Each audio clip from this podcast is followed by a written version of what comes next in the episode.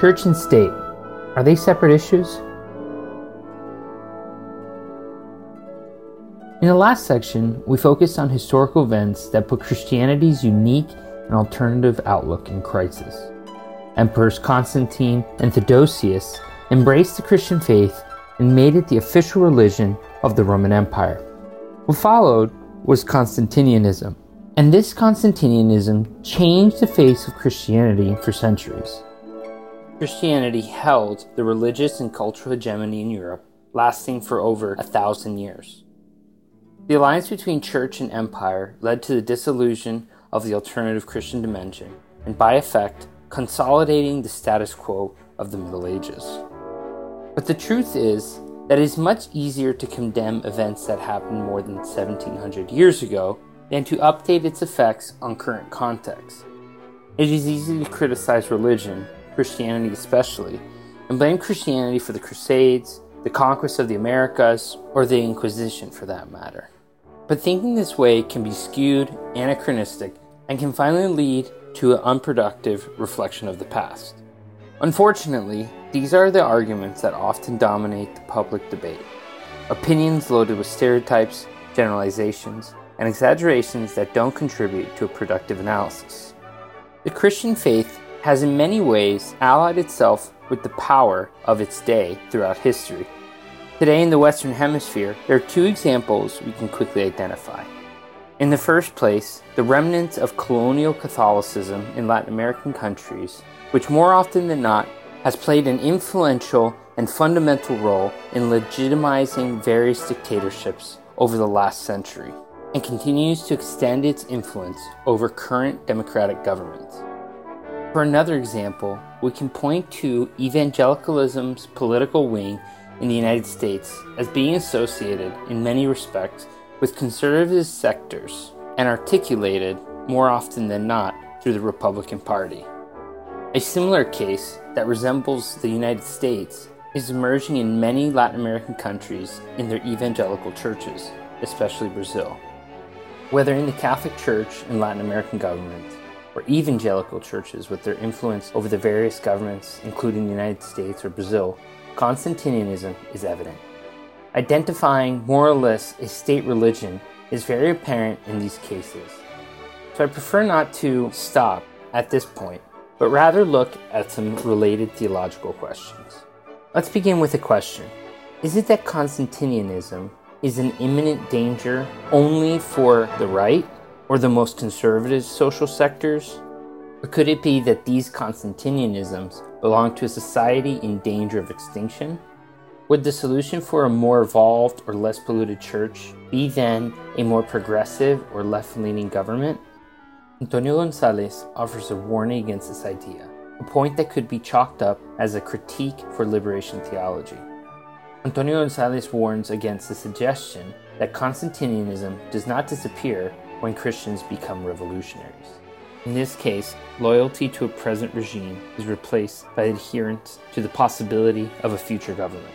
Perhaps the problem is when Christians begin to identify with a system of power that does yet not exist, but rather is expected in the future. The achievement of the power becomes the hypothetical solution for remedying society's ills, while those that distrust this strategy are accused of ignoring the world. Thus, Constantinianism still stands.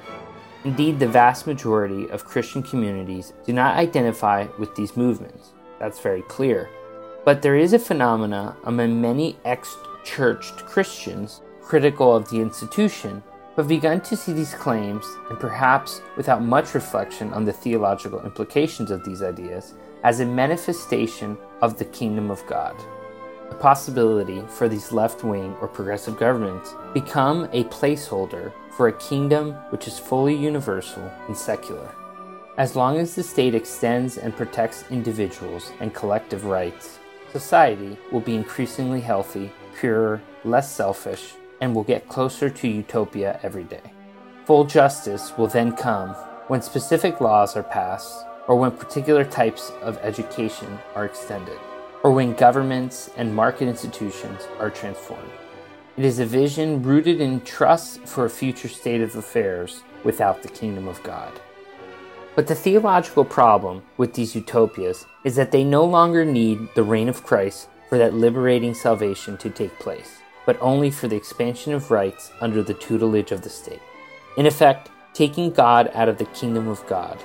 It is then no longer necessary to make a spiritual and theological exodus as we have reflected in earlier sections.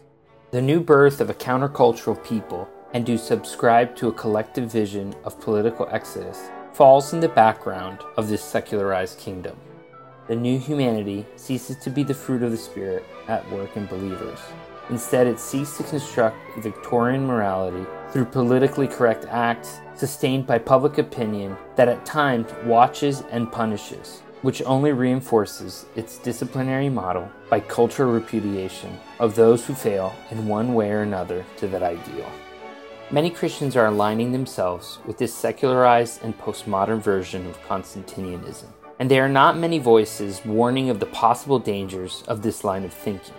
Rather than challenging the status quo with hope of the gospel, this Constantinianism reinforces the omnipotence of the state power, making the spirit of this age less visible, even invisible. Believers no longer need to believe in the mysterious sovereignty of God.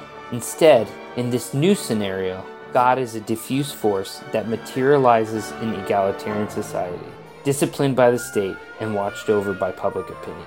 This Christianity does not represent any alternative, rather, a synthesis of the new morality in the state.